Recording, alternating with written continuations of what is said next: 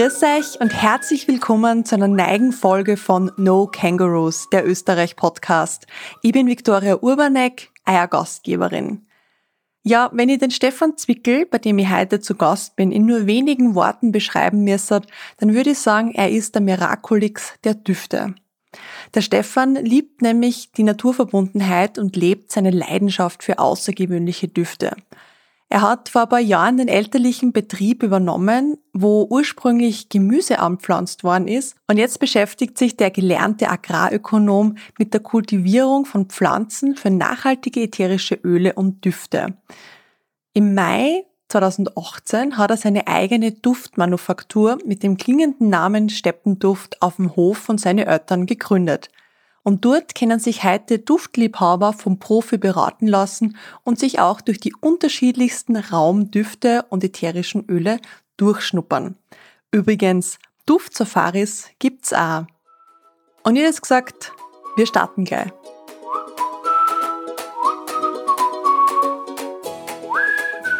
Ja, wir sind heute das erste Mal im Burgenland unterwegs und ich darf heute euch begrüßen. Wir sind beim Steppenduft und zwar beim Stefan Zwickel. Danke, dass wir bei dir sein dürfen. Hallo Viktoria, freut mich, dass du bei uns bist im duftenden Schweinestall und ich freue mich auf, auf ein super Interview. Du hast schon angesprochen, wir sitzen ja gerade im Saustall von deinen Eltern, aber es schaut nicht mehr so aus. Das ist ja jetzt eine Duftmanufaktur und wie ist es denn überhaupt dazu gekommen, dass ihr nicht mehr eine Schweindeln habt und vielleicht war das auch das, dass du gesagt hast, ah, die Schweindeln riechen mir zu schlecht jetzt mache ich mal ganz was anderes. Als Bauernsohn wird man auf die Felder geschickt und dort zwischen Lavendel und andere Pflanzen Unkraut jäten. Und da hat mich immer schon ein bisschen, ein bisschen Interesse hat es an mir geweckt, dass man welche Duftpflanzen es noch gibt, welche kultivierbar sind. Und das in Kombination, da mir mein Papa in die Landwirtschaftsschule geschickt hat, ins Franziska Josephinum. Am Anfang war es eher verdonnert, aber andererseits hat es mir dann sehr gut gefallen und viel Spaß gemacht und da wandert man von einem Stall in den anderen. Und in jedem Stall hat es eine gewisse Romantik mit den alten Holzdramen, mit den Sandsteinen. Aber der Duft hat mir nie so gut gefallen. Und deshalb wollte ich einen Stall haben, der was die Romantik hat, aber extrem gut duftet. Zu deinem Hintergrund, du bist ja eben in einer Landwirtschaft aufgewachsen und hast dir aber zunächst äh, zwar dafür entschieden, aber dann auch wieder dagegen. Du hast da Karriere außerhalb quasi einmal gestartet und hast auch ganz was anderes gemacht. Du warst als Food Engineer irgendwo angestellt und hast eigentlich ganz was anderes zum Beginn gemacht. Mhm das hat sich einfach so ergeben. Im Rahmen des Studiums ist man noch kurz nach dem Studium sehr karrieregeil als junger Manager und habe zufälligerweise durch chemische Formeln einen super Job gekriegt und den habe ich verfolgt und das hat mir irrsinnig viel Spaß gemacht und habe mit viel Glück und mit, mit meinem Engagement ziemlich gute Ergebnisse erzielt und habe 90 Mitarbeiter gehabt, die bin die Welt durchflogen, war Produktionsleiter, aber im Hintergrund habe ich immer meinen Traum gehabt. Und das war Duft- und Heilpflanzen auf meine Felder zum Setzen und die Düfte der Natur daraus zu gewinnen. Und wann war dann diese Duftoffenbarung da, dass du gesagt hast, ich lasse die Industrie, ich lasse diese klassische Karriere hinter mir und sage, ich möchte halt jetzt das machen, wofür ich da bin? Die war eigentlich laufend während dem Job da, aber man macht halt 14 Stunden in einem Managementjob pro Tag, sechs Tage die Woche.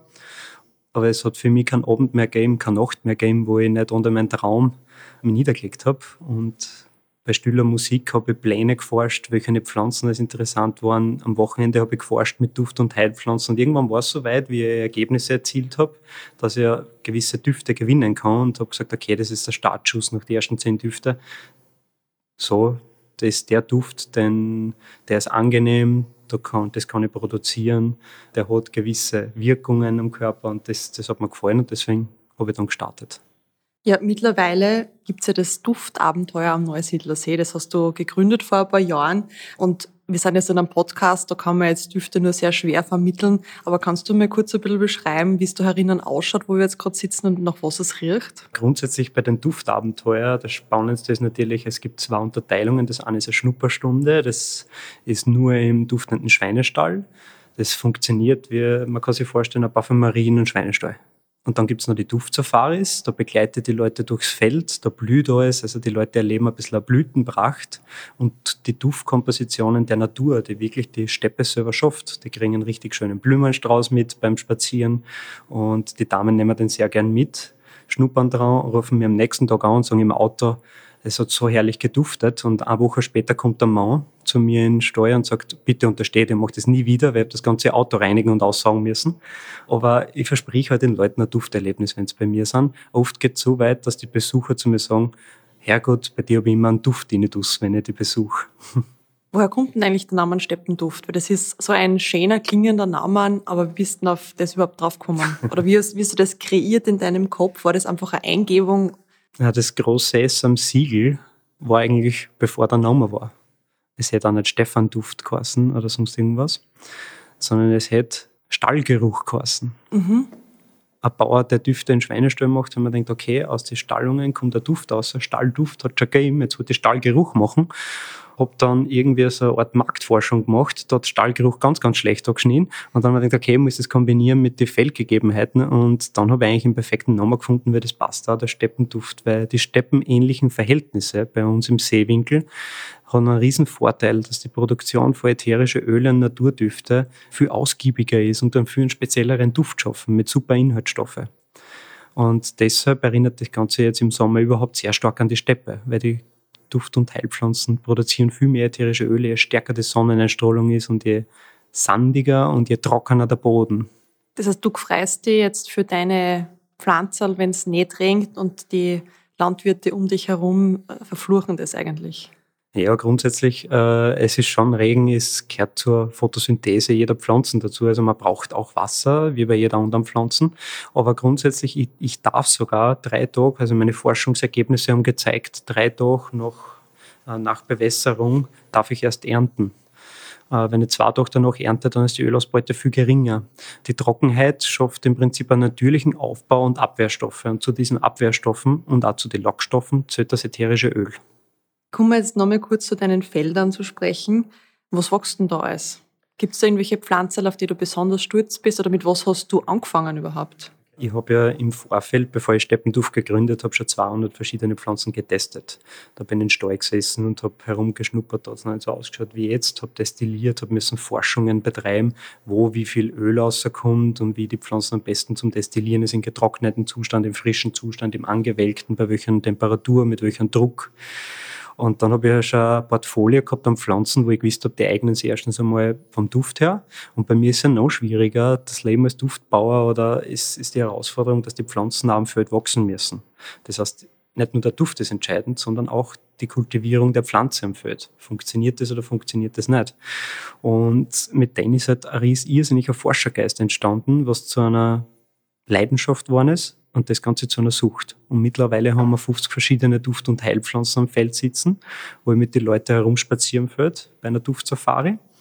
Eine Lieblingspflanzen in dem Sinn, jetzt, natürlich habe ich jetzt gerade wieder eine Lieblingspflanze, aber das ändert sich monatlich eigentlich.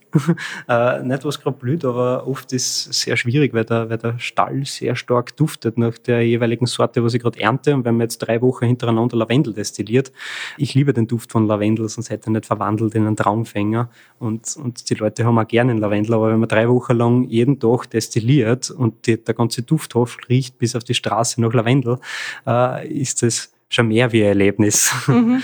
Ja, und derzeit ist es eigentlich das durch die Forschungsversuche und durch die Leidenschaft zu suchen nach spezielle Duft- und Heilpflanzen bin ich heuer als eine ganz neues, neue Duftpflanze draufgekommen und das ist das panonische Lemongras. Habe ostindisches Lemongras, was ich importiert habe, wächst bei uns auf die Felder und habe daraus einen panonischen Lemongrasduft gezaubert. Ein sehr frischer Duft und ja, jedes Jahr gibt es halt neue spannende Pflanzen, die aufs Feld sitzen und ich denke mal genau, das ist es, was mich und meine Unternehmung betrifft ständig die Suche nach speziellen Duft- und Heilpflanzen.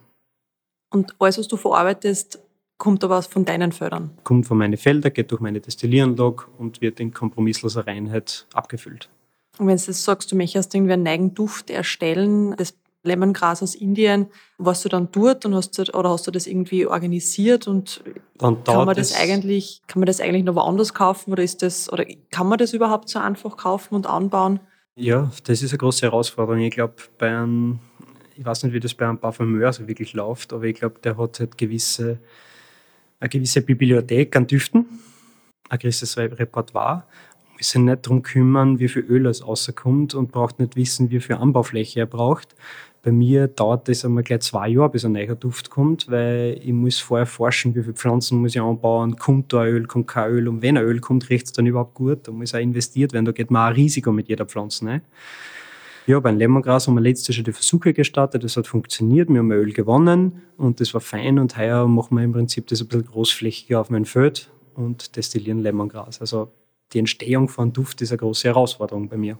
Es ist ja jetzt da gerade, wir haben gerade vorher über den Lavendel geredet, es ist ja jetzt gerade die Lavendelblüte in Frankreich und du sorgst aber dafür, dass man gar nicht so weit fahren muss, weil du hast ein bisschen eine Konkurrenzveranstaltung. Man kann sich nämlich bei dir auf den Lavendelfeldern quasi einen Zeitslot buchen, um Fotoshootings zu machen. Ah, das ist ganz lieb, Victoria. Es freut mich, dass du das so siehst. Es, das Lavendel-Shooting war eigentlich nie geplant. Das hat sich zufällig ergeben, weil Fotografen auf meinem Feld gestanden sind und gesagt, ja, die Reihen sind so gerade, natürlich, weil wir es mit GPS angebaut haben und äh, die Pflanzen gesetzt haben. Ja, das Lavendel-Shooting ist eigentlich entstanden aus einer Hilfmaßnahme, sage ich einmal. Weil die eine Fotografin ist gestanden und hat gesagt, sie würde gerne das, das Feld buchen, sie würde mir dafür was zahlen. Natürlich habe ich dann gesagt, weil ich ein Bauer bin, ja, aber ich produziere kompromissloser Reinheit für Apotheken.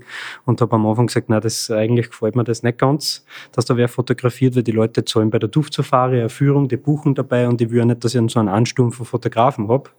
Und dann hat sie gesagt, okay, aber sie fotografiert nur einmal und zahlt dafür einen Beitrag pro Stunde. Und natürlich als Bauernsohn, da, da hat man ein bisschen ein wirtschaftliches Verständnis auch, da kann man eigentlich kaum Nein sagen. Mhm.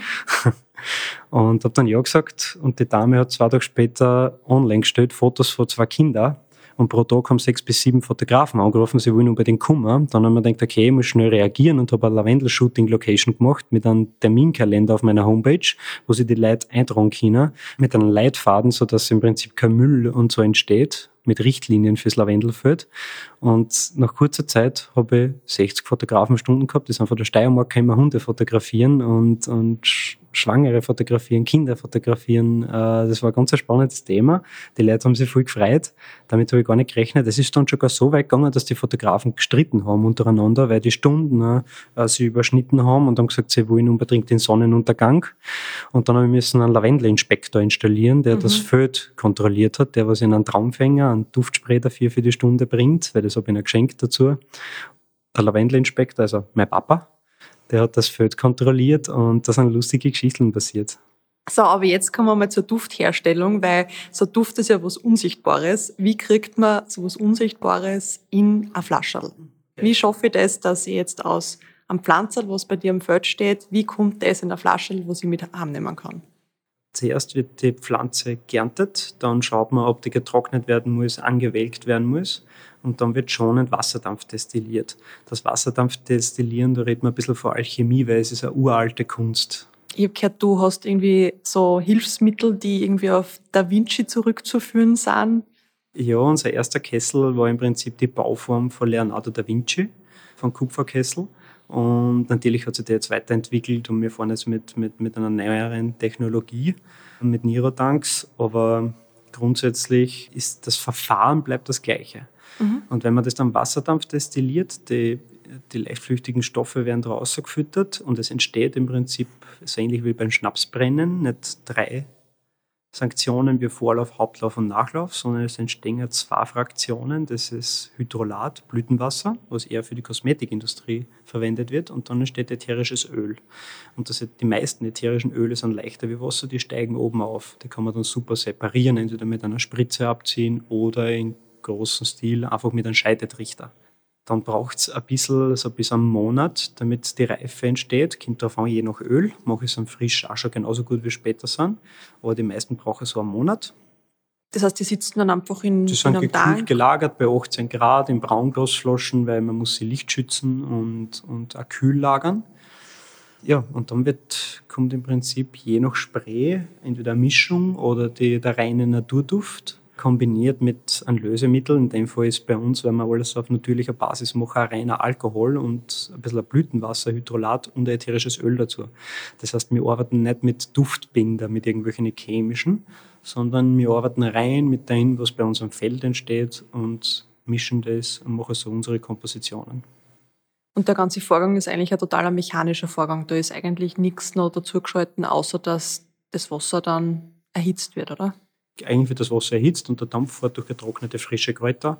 Der Dampf kondensiert in einer Kühlanlage und, ja, und, das, und das Kondensat oder die Essenz, die wird dann separiert. Also eigentlich ist kaum was automatisiert bei uns. Äh, da wird jeder Handgriff fast äh, beim Befüllen bis zum Entleeren, bis zum Flakon abfüllen, ist eigentlich, das ist ja das Feine der Manufaktur.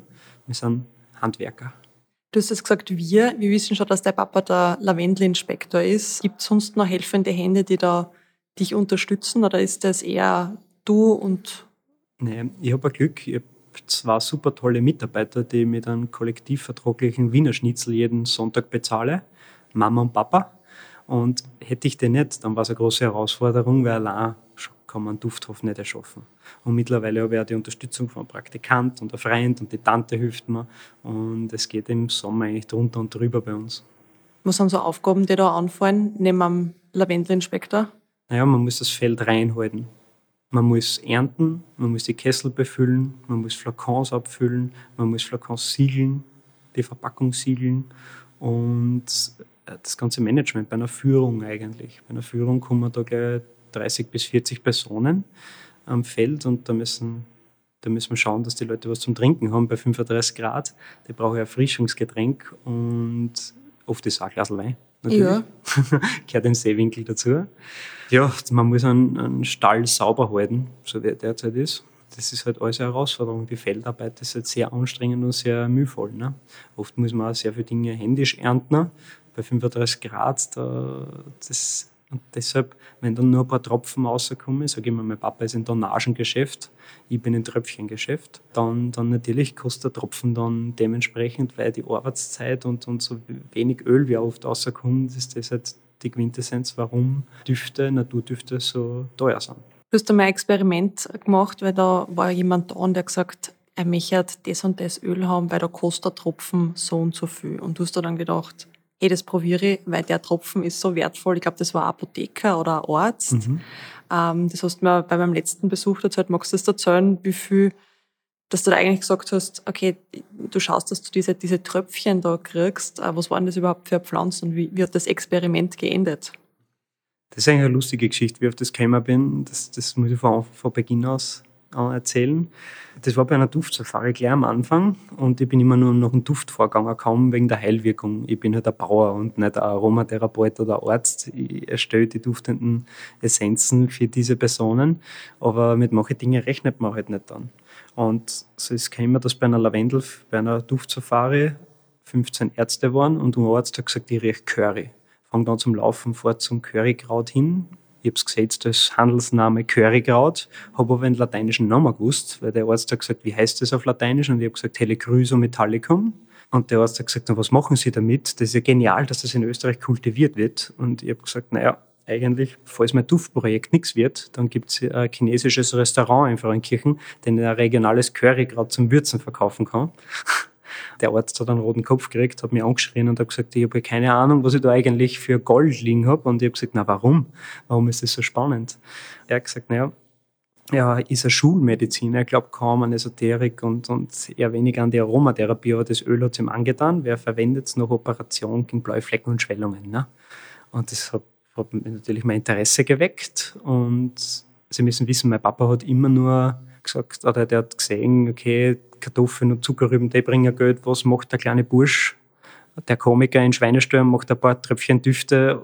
Wir werden niemals davon leben können. Das ist absolute Katastrophe, wenn so einen Bauern, konservativen Bauern denken und, und, und ist ja auch verständlich. Ja.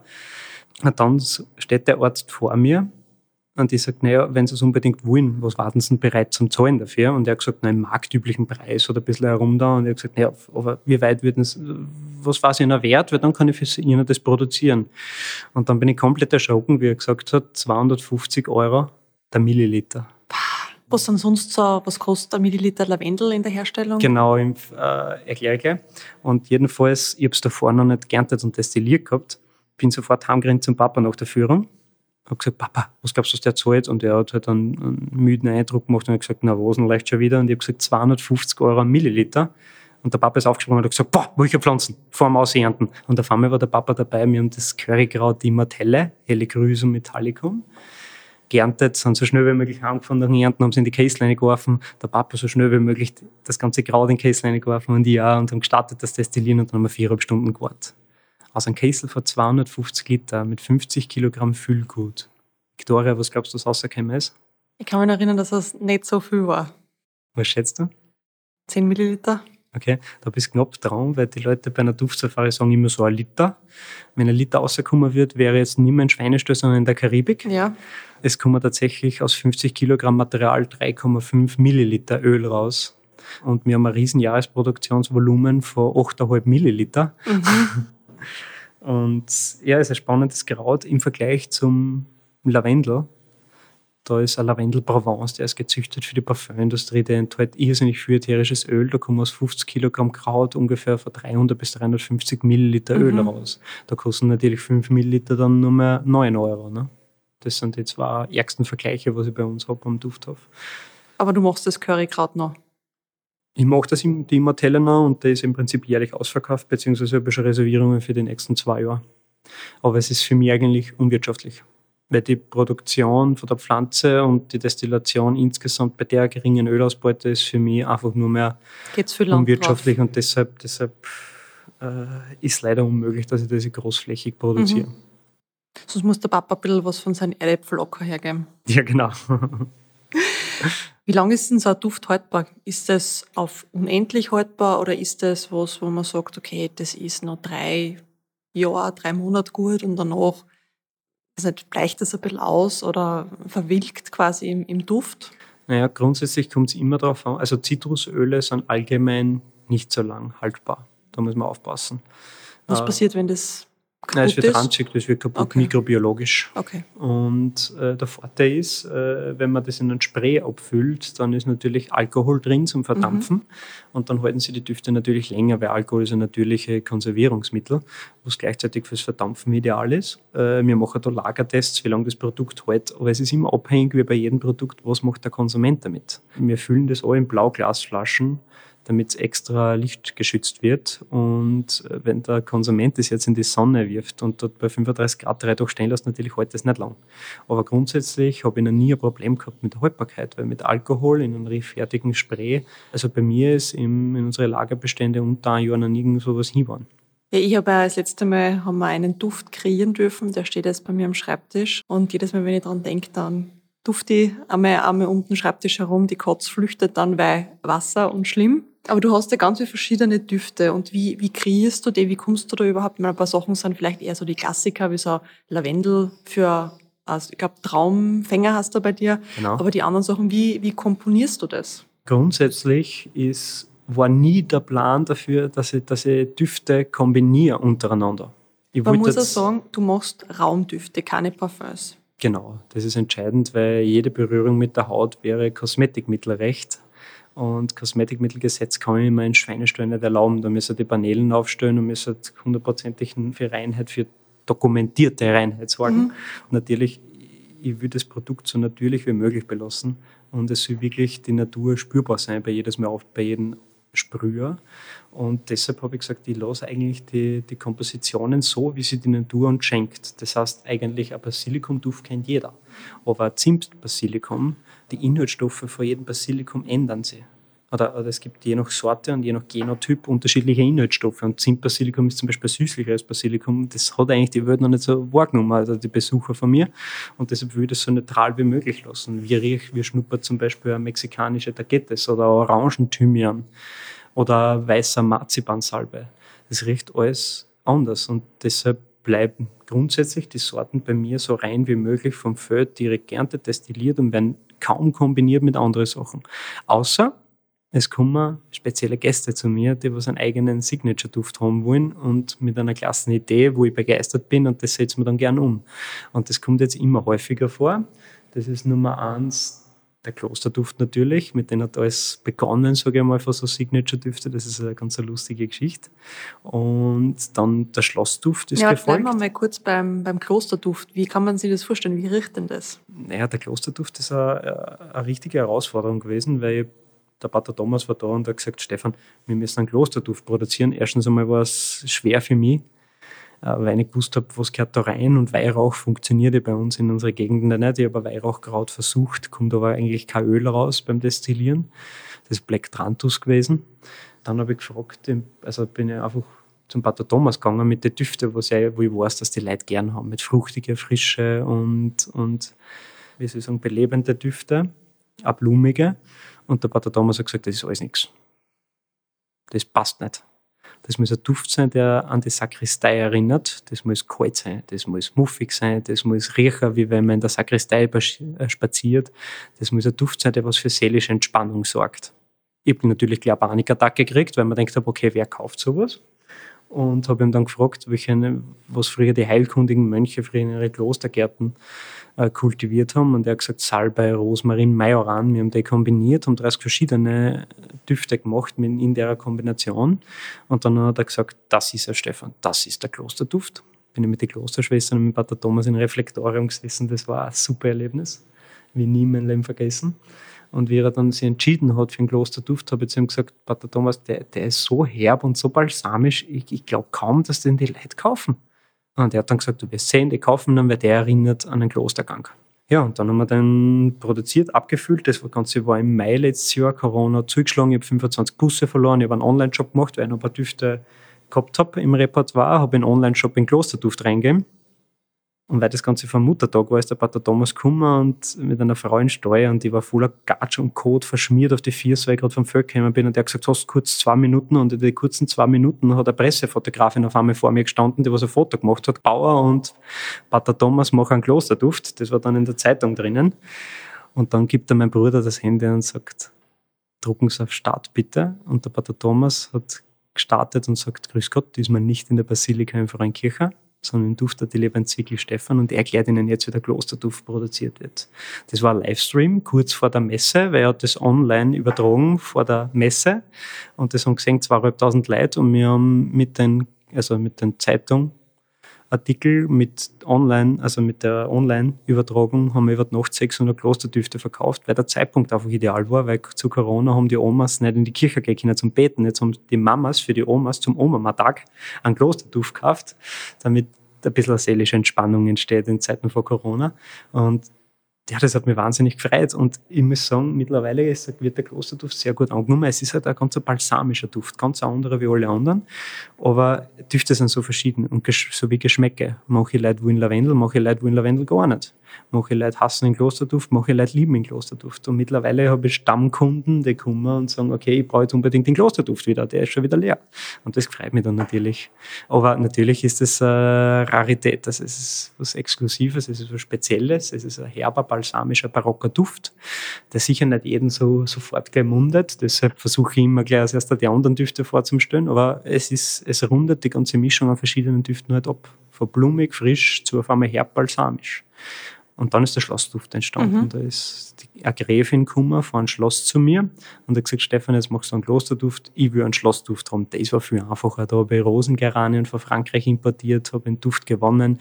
Der Geraniolanteil ist verantwortlich dafür, dass ein feiner Rosenduft aufkommt und habe den kombiniert mit ganz leicht, ganz dezent Marzipansalbe, der was auch ein bisschen an das Barocke von Schloss erinnert ja, dann ist ein Schlossduft entstanden und der wird eigentlich, auch wenn ich nur Raumdüfte mache, schon sehr gern, würden ihn die Leute gerne als Parfum benutzen. Mhm. Und dann sind halt mittlerweile sind wir bei 100 Jahre Burgenland und die, da wollte das Land, dass man einen Burgenlandduft herstellen und da habe ich gemeinsam mit der Kräuterhexe Uschi Zezelic, äh, die ist super bekannt, die hat ihren magischen äh, Dufttipp als Kräuterhexe dazugeben. Und es sollte halt, die Vorgaben waren ein bisschen schwer, weil es war Majoran sollte drin sein, das ist typisch fürs Burgenland, was den Duft schon ein bisschen herber macht. Und ich wollte aber ein bisschen einen frischeren Duft, weil das Burgenland ist ja nicht nur herb. Wenn man ans Burgenland denkt, denkt man an Rotweine und so. Und das muss ein bisschen eine fruchtige Komposition auch sein. Und deshalb habe ich da eine große Mischung gemacht mit sehr vielen verschiedenen Zutaten. Das ist Majoran, Rosmarin, ein paar Tropfen Lavendel, auch wenn er nicht so typisch mhm. ist für Burgenland, aber man braucht es für die Mischung. Dann habe ich es abgerundet mit einer Ringelblume, mit einer arabischen Ringelblume. Die gibt ein bisschen, die hat einen leicht orientalischen Duft, passt mhm. aber in der Komposition super. Und veredelt das Ganze mit einer Eau de Cologne Minze. Das ist früher Parfümminze gewesen in Frankreich. Das ist, äh, hat dann so einen typisch fruchtigen Duft, der was für Kölnisch Wasser verantwortlich war. Und haben den kombiniert und so ist die Duftwolke Burgenland entstanden. Und die ganzen Sonderdüfte gibt es bei dir im Saustall. Genau. Online und im Saustall. Und in gewisse Apotheken, weil ich habe das Glück gehabt, dass mich sehr viele Apotheken unterstützen bei meinem Projekt und das werden jetzt laufend mehr und das freut mich natürlich auch. Mhm.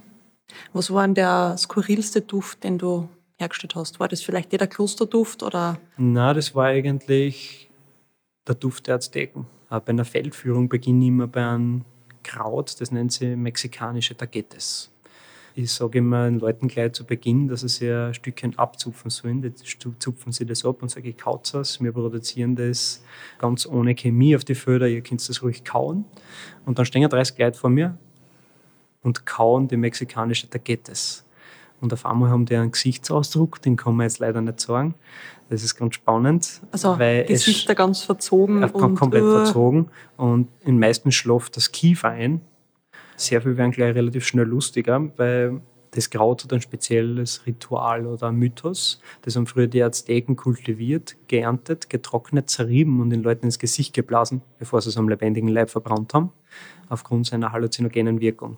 So, jetzt sitzt es bei mir am Feld und deswegen darf man es ja nur ein Zupferl overreißen. Genau, naja, es hat aber auch einen Vorteil, weil ich fange deswegen die Führung dort an, weil wenn sie das gerade overreißen und kauen, erstens einmal, weil das Kiefer einschläft, stellen die Leute weniger Fragen und zweitens äh, wird die Führung immer lustiger aufgrund der halluzinogenen Wirkung mit der Zeit. Mhm. Und wie, wie riecht das jetzt, dein Aztekenduft? Der Aztekenduft ist, ist ganz ein sehr spezieller Duft. Der hat einen lakritzartigen Anis. Ah, das muss man mengen. Das muss man auch mengen. Das ist auch was sehr Spezielles. Aber ich habe sehr viele deutsche Kunden und Besucher. Und die haben eine gewisse Erinnerung mit Lakritze und Düfte werden halt verbunden. Die arbeiten halt ins, wirken halt aufs limbische System. Und genauso wie das Lemongras an einen Wellnessduft erinnert. Das werden wir, glaube ich, noch später bereden, einen mhm. anderen Duft genauso wie, wie die Pfefferminze an Kaugummi erinnert, aber dann irrsinnig erfrischend ist oder Lavendel, das Blumige, weil man das kennt aus einem Haus oder von der Oma oder so und das für Entspannung sorgt. Basilikum ans italienische, mediterrane Klima, wenn man an ein Basilikum Pesto denkt oder, oder an Nudeln oder so, aber der ist ein bisschen herber, der Duft und balsamisch und dann wirkt es einfach. Also jeder Duft erinnert an was anderes. Mhm. Was macht denn ein Duftalchemist im Winter, wenn es keine Pflanzen am Feld gibt? Apotheken besuchen. Apotheken besuchen äh, und ganz wichtig, und das nimmt fast am meisten Zeit ein, die Planung vor einem Feld. Mhm. Wie viel Kräuter braucht man? Wie viel muss man da bestellen? Äh, wie viele Pflanzen, Jungpflanzen, woher importiere ich die? Äh, welche Samen muss ich bestellen? Welche Samen müssen großgezogen werden, damit ich es dann zur richtigen Zeit aufs Feld setzen kann? Und das ist auch Teil meiner Lieblingsarbeit, weil da weiß ich schon, welche Exoten ich wieder probiere, also fünf bis sechs Exoten probiere jedes Jahr. Das ist heuer der Dufttabak mhm. und der Duft Levkoje, einen speziellen Koriander habe. Dann habe ich noch, was absolut einer von meinen Lieblingen ist, das ist Angels Parfüm. Angels mhm. Parfüm ist ein Duft Pelagonie, der an Zitrusrosen erinnert und auch ganz ein feines äh, Naturparfum erzeugt. Und auf das freue ich mich schon, wenn ich das das erste Mal Wasserdampf destilliere. Und das ist halt im Winter die Arbeit, wo ich sage, okay, ich muss jetzt, haben auch Duft und Glühwein vor Weihnachten. Da muss auch sehr viel vorbereitet werden, weil da gingen die Leute durch einen weihnachtlich dekorierten Schweinestück hin und her schnuppern und draußen gibt es von regionalen Winzer einen Glühwein. Da lade ich die Besucher für die Duftsafaris und für meine Stammgäste immer ein und das ist auch eine spannende Geschichte, weil Duft Zeit ist eigentlich auch Herbst- und Winterzeit. Und gerade wenn man sich um Düfte mit Wirkungen direkt aus der Natur beschäftigt, dann ist das halt der, eines der besten und spannendsten Zeitpunkte, um Düfte an einen Kunden zu bringen. Das heißt, im Winter muss dann mit dem Papa dann einmal ausmachen, wie viel er, wie viel mehr du kriegst und wie viel er mit seinen Erdäpfeln noch hat, oder?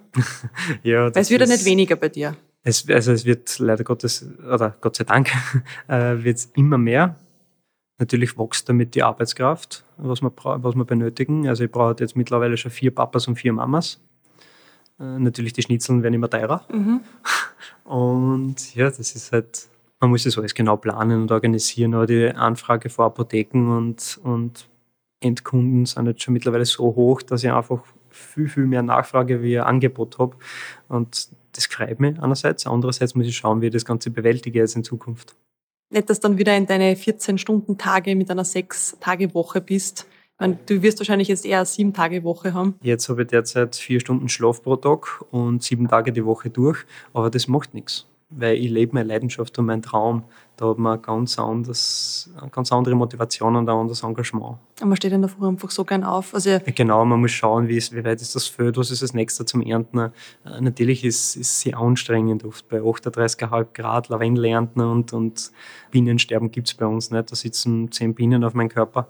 Es ist eine Herausforderung, aber der Duft, der, der gibt mir Power und, und dann, wenn Besucher kommen und zufriedene Besucher, die was jetzt das vierte, fünfte Mal wieder ein Spray abholen, weil er schon wieder leer ist oder mal ein kleines Kind erzählt, schau, das ist der Spray, den sich der Papa jeden Tag am Pyjama sprüht von Schlafen gehen, dann kriegt man Energie. Nein, ich finde das auch, wenn man so eine ein Warum hat, wieso man in der Früh aufsteht, das ist, und das ist ja mit meinem, mit dem Podcast, das ist ja auch ein Leidenschaftsprojekt und mhm. ich bin heute um fünf Uhr aufgestanden, ich stehe sonst auch um fünf Uhr auf, aber sonst haue mir mal eine Stunde vor den Computer und hau einfach einmal in die Tasten, weil da geht einfach so früh in der Früh. Ja. Und heute habe ich mich dann um halb sechs ins Auto gesetzt und haben mir aber kein einziges Mal miert oder sonst was, haben mich einfach nur gefreut, weil ich wusste, ich komme heute zu dir und dann fahre ich nachher noch weiter.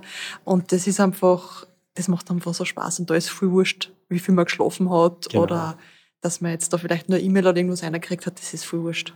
Und ich glaube auch bei deinem Job hast du einen sehr abwechslungsreichen Job, wo du vielseitig bist, wo du viel siehst, weil Hast du jemals schon erwartet, dass du in einem Schweinestall sitzt, in den Düfte produziert werden? Ich glaube nicht, nein. Auf die Idee muss man jetzt erst einmal kommen, ja. Du, Geschmäcker sind ja viel verschieden und es gibt ja immer wieder verschiedene Düfte. Gibt es irgendeinen Duft, der dir gar nicht so zusagt? Oder wo du sagst, ah, das ist nicht so meins? Ah, das war damals der griechische Bergtee. Das mhm. war vor zwei Jahren, habe ich den Versuch. Griechischer Bergtee ist eines von den beliebtesten Teepflanzen. Äh, schaut salbeiartig aus oder war irgendwie so eine pelzige Struktur von mhm. den Blättern. Und, ich habe den Tee daheim liegen. Ja, und so gelbe Blüten, super. Das Blatt selber riecht sogar ein bisschen weihrauchartig, wie ich es destilliert habe. Also das, das, das Öl hat gestunken, so habe ich noch nicht gesehen. Mhm. Also es ist natürlich bei meinen Versuchen geht da sehr viel drauf, was nicht funktioniert. Und damit muss ich rechnen, damit muss ich kalkulieren. Du hast ja vorher noch was gesagt äh, bezüglich Düfte und du hast mir dann gedeutet, äh, Hände riechen, weil du hast mir gerade vorher einen Eukalyptus-Spray raufgegeben. Was hat es mit dem auf sich? Was hast du für ein Gefühl gehabt, wie ich dir den aufgespürt habe auf die Hand und du hast dran gerochen? Es war so eine Kindheitserinnerung, so wick, äh, ich werde gesund, also ich bin ja jetzt nicht krank oder was, aber das war sehr belebend. Okay, perfekt. Und das war das Ziel von mir. Meine Mama hat mich früher mit einer Heilsalbe, was jeder kennt, eingeschmiert. Und das hat ein bisschen einen Eukalyptusduft gehabt. Und wenn die Mama mir das eingeschmiert hat, wenn ich krank war, war ich am nächsten Tag wieder gesund. Und ich wollte genau sowas erschaffen, nur in Form von Duft. Also ein Gefühl. Mhm. Da bin ich nicht gegangen darum, dass der perfekte Duft sein muss, sondern ich wollte ein Gefühl erschaffen. Hab dann gelesen bei der Heilsalbe, dass Eukalyptus globulus draufsteht habe ein bisschen Internet recherchiert, in Österreich noch nie kultiviert worden. Europaweit wird es auch nicht funktionieren. Eukalyptus, was nicht Winter hat, ist nicht so wie Erzieher-Eukalyptus. Eukalyptus mit starker Wirkung auf die Atemwege und, und also ganz spannende Pflanzen habe dann die Samen bestellt vor zweieinhalb Jahren und habe gesagt, okay, ich fange jetzt an, Eukalyptus zu bauen. Und wie Eukalyptusbauer bin zu meinem Gärtner des Vertrauens gefahren, wie ich dort reingegangen bin, hat er gesagt, oh mein Gott, nicht schon wieder du, weil du bringst immer so exotische Pflanzen her. habe ihm die Eukalyptus-Samen gegeben und habe gesagt, ich will Eukalyptusbauer werden und will einen Eukalyptuswald haben. Und er hat gesagt, du bist wahnsinnig, aber wir probieren es. Habe dann 600 kleine Pflanzen gesetzt, die haben alles andere wie Bäume ausgeschaut. Das hat eher ausgeschaut wie... Du hast das da so nebenbei, so 600 Bäume gesetzt. Da denke ich mir, wenn ah, das sind keine Bäume gewesen, das waren eher so Kugelschreiber. Okay, ja, aber trotzdem 600 Kugelschreiber. Ja, genau, die, die, die, haben wir dann gesetzt und haben wir gedacht, okay, da brauche ich eine spezielle Bewässerung, haben wir da ein bisschen was ausdüftelt, habe Stroh gestrahlt, damit, damit die, der Boden wärmer, länger feucht bleibt, weil ich wusste, ich brauche sehr viel Wasser. Und haben wir gedacht, okay, vielleicht mit dem Klimawandel könnte es ja wirklich funktionieren. Habe den im Mai gesetzt und Ende September bin ich bei einer Duftsafari durch einen zweieinhalb Meter hohen Eukalyptuswald durchgegangen Besucher haben gesagt, naja, du brauchst unbedingt Koalabären. Äh, und dann, wie es soweit war, im Herbst, ist es richtig kalt geworden und ich mir denkt, okay, jetzt muss ich den Ernten, die letzten Sonnenstrahlen nutzen und fange an, die Bäume zum Ernten und meine Mama rennt hier und sagt, na bitte nicht ernte alles, du wirst sehen, der überlebt im Winter. Und ich habe so gesagt, Mama, du hast ja keine Ahnung, wie immer. Zwei habe ich überlassen. Leider Gottes Mama hat immer recht. Die Bäume sind dann viereinhalb Meter hoch geworden. ich glaube, so ziemlich für die größten Eukalyptusbäume ausgegeben in Österreich jemals. Äh, leider haben sie im Winter nicht überlebt. Das heißt, ich muss wieder neu pflanzen. Aber das ist, Eukalyptus ist so zu einem von meinen Lieblingsdüfte geworden, dass ich da auf alle Fälle jedes Jahr wieder versuche, den Eukalyptus durchzubringen. Aber jedenfalls, wie ich den geerntet habe, den Eukalyptus, habe ihn geworfen in meine Kesseln und habe angefangen zum Destillieren, ohne zu wissen, ob er Öl kommt oder nicht. Und siehe da, ich habe schon gar sehr viel Öl produziert mit meinen Eukalyptusbäumchen. Der Stall hat ein Aroma gehabt, der geduftet, erinnernd an eine Heilsalbe. Und das kitzelt in der Nase und juckt den Hals, irrsinnig schleimlösend auf einmal. Und der ganz erfrischender, belebender Duft.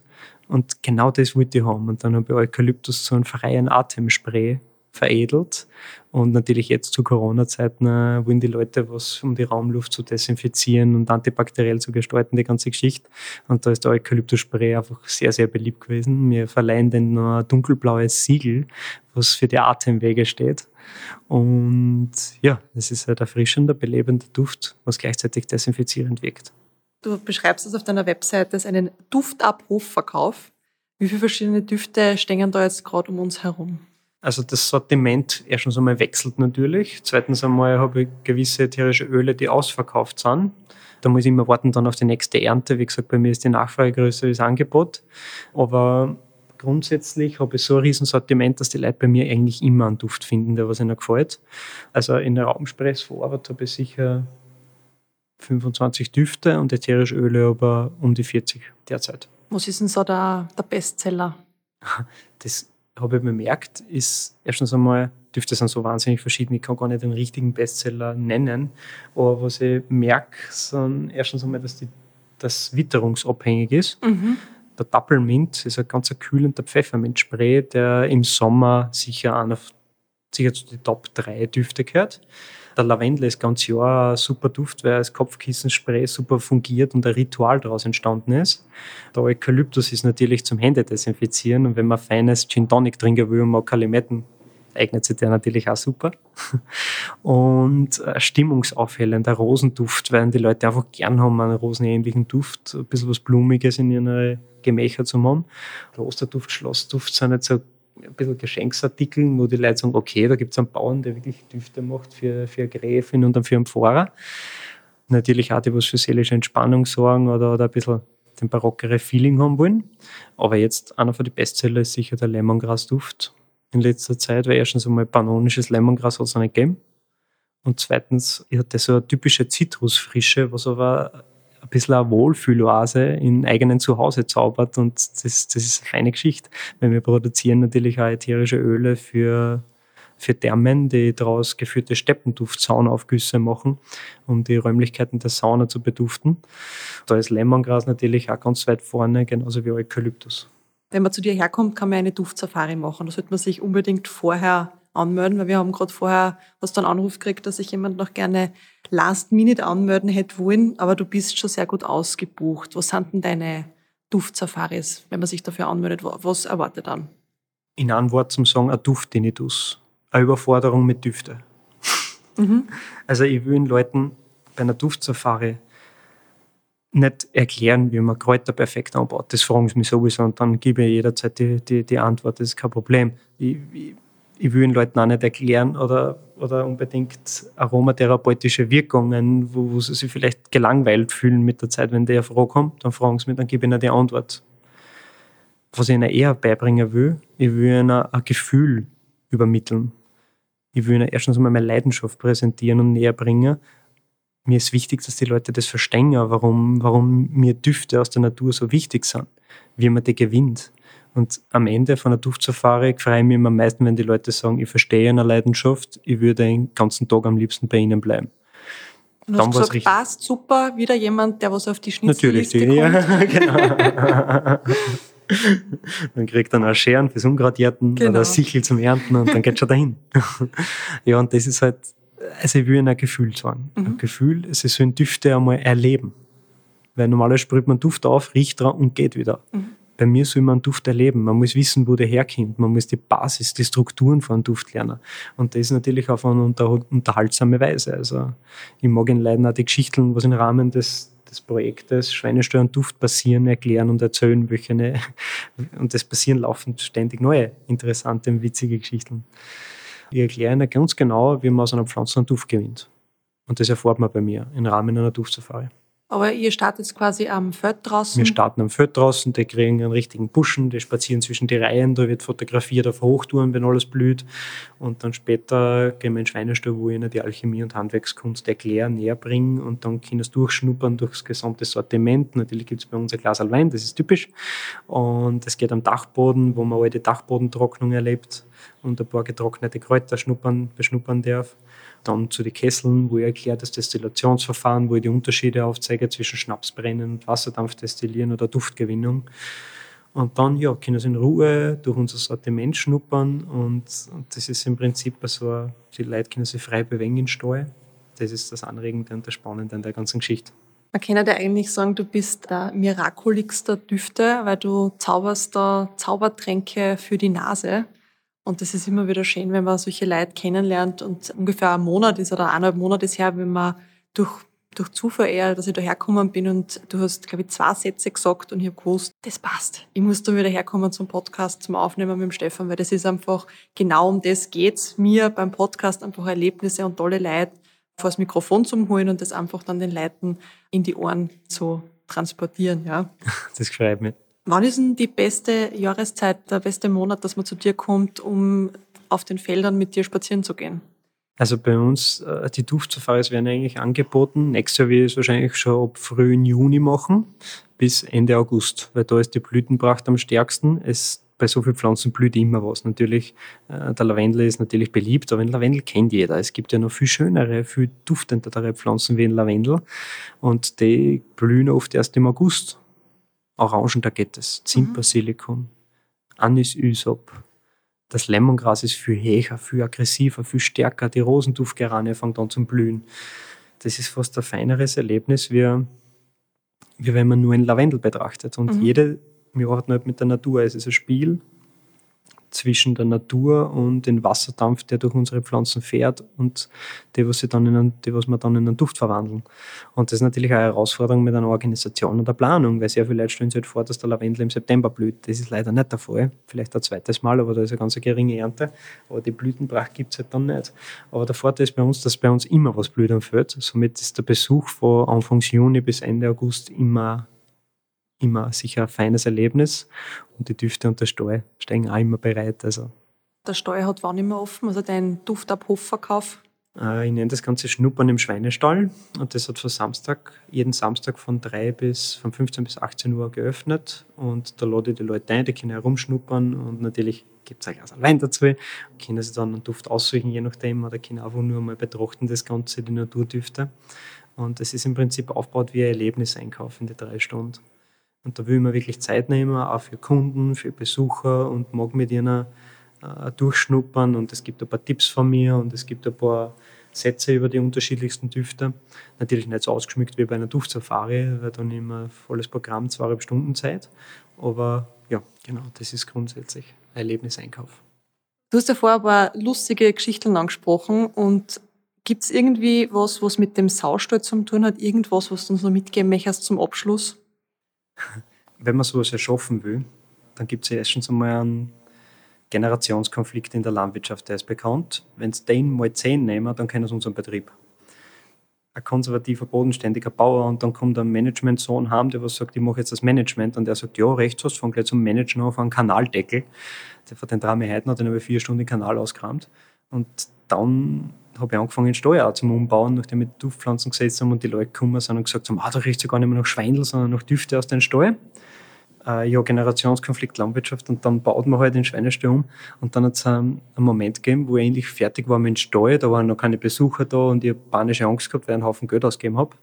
Aber ich war in den Stall da und habe mir gedacht, okay, so kommt das, das Duftatelier mal zukünftig ausschauen und jetzt wird dekoriert und jetzt wird das hergekriegt und die Düfte aufgestellt, so wie es nach meinem Plan und nach meinen Vorstellungen waren, mit all den Sandsteinen, mit all den Holz dran.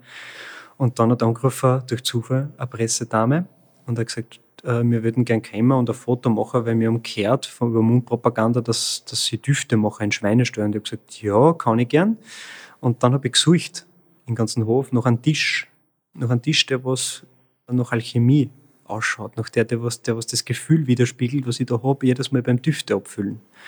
Und dann habe ich einen uralten Tisch gefunden, der war voller Öl, der war, der war schier, der war verstaubt, der war grauslich. Und den habe ich rausgezogen aus einem Stall. Und mein Papa sagt, wenn du den reinstößt, dann wirst du sehen, da kommt keiner, das ist ein Schwachsinn, das braucht man nicht. So einen Tisch in so einem schön umbauten, neu Raum, das macht man nicht. Habe dann angefangen, den zum Anschleifen, zum Einölen und habe ihn dann frisch lackiert und, und aber die alten die alten Risse die, von meinem Opa, die, dort wo er früher das Handwerk gemacht hat, ist immer noch erhalten. Und den Tisch habe ich dann eingestellt in ein neues Atelier. Und das war das Highlight bei der Pressefotografin, weil dort habe ich gleich auf den Tisch Düfte angefüllt. Mhm. Und der Tisch hat ein bisschen ein Erlebnis, die Alchemie und die, die lange Zeit, wo es der Tisch mitgemacht hat, gemeinsam mit den Düften, äh, saugt er ein bisschen Emotionen auf. Und das hat mir immer gut gefallen und deshalb gefällt mir auch der alte Stil, in einem alten Stil was Neues zu erschaffen. Wo findet man dich genau? Also im Internet und auch die physische Adresse? Also es findet mich natürlich unter www.steppenduft.at. Da kann man Termine reservieren für Duftsafari. Da sieht man unsere Öffnungszeiten, auch spezielle Öffnungszeiten. Man findet mich auf Instagram, auf Facebook, wenn man Duftbauern folgen will, wie man die neuen Düfte kreiert und wie wir die Pflanzen am Feld derzeit ausschauen. Äh, ja, und jeden Samstag habe ich am Mirea-Weidner-Platz in Frauenkirchen im schönen Seewinkel. Da gibt es auch eine Wallfahrtskirche. Bodesdorf ist gleich in der Nähe, die St. Martinstherme gibt es, also bekannte Orte. Mittlerweile gibt es ja schon einmal Backerhof und, und tolle Winzer. Und den Erich Steckowitsch mit seinen Paradeis. Also wir haben da dann der Göljosch mit Mangalitza. Wir haben da richtig eine kleine, feine Runde, wo man sehr viel erleben kann im Seewinkel in Frauenkirchen auch. Ja, das schätze ich jetzt sehr. Und, und wenn man so eine Runde macht durch Frauenkirchen, vom Mangalitzerbauer zu Alpakahof, über den Erich Steckowitsch zu Paradeiser zu uns zum Düfteln und dann im alten Brauhaus ist und in der Kirche natürlich einen Klosterduft kauft, dann hat man ein Gesamtpackage, was man bei uns als Tagesaufenthalt da erleben kann. Das ist aber dann eh schon ziemlich viel, was man in einem Tag da zusammenpackt. Ja. Man kann es einfach ausweiten, damit man ein wenig mehr Wein trinken kann. Genau. also bei mir muss man einplanen beim Besuch mindestens ein bis zwei Stunden. Es ist nicht so einfach, weil Düfte da herum zum Schnuppern ist eine große Herausforderung, dazwischen ein Glas Wein und dann bis man sich entscheidet, das sind immer es soll ein Erlebnis sein, die Leute sollen sich Zeit nehmen, das sollen entspannen können bei mir. Sehr viele Leute sagen, in meinem Stall haben sie eine gewisse Wohlfühloase und, und das, das möchte ich allen Leuten geben. Ja, und wir zwar werden jetzt einfach nur aufs Feld gehen und einfach eine Runde schauen. Voll gern. Schnuppern wir durch noch eine Runde, durch unsere verschiedenen Düfte und besuchen das Feld und dann kriegst du einen riesen Blumenstrauß. Nur eine Frage noch. Bist du einer Bienen allergisch? Nein, nein. Perfekt. und Schmetterlinge sind auch kein Problem? Nein, überhaupt nicht. Super. Ich freue mich voll, was in der Stadt sieht man die Sachen nicht mehr ganz so oft. Perfekt. Ja, danke dir für deine Zeit. Ich sage danke, Viktoria. Das war super nett. Ich habe noch nie einen Podcast gehabt, aber das war einfach spannend. Das hat mich gefreut. Äh, super Fragen. Und ich freue mich jetzt auch, die aufs Feld begleiten zu dürfen und mit dir eine schöne Zeit zu haben. Passt, danke dir. Danke.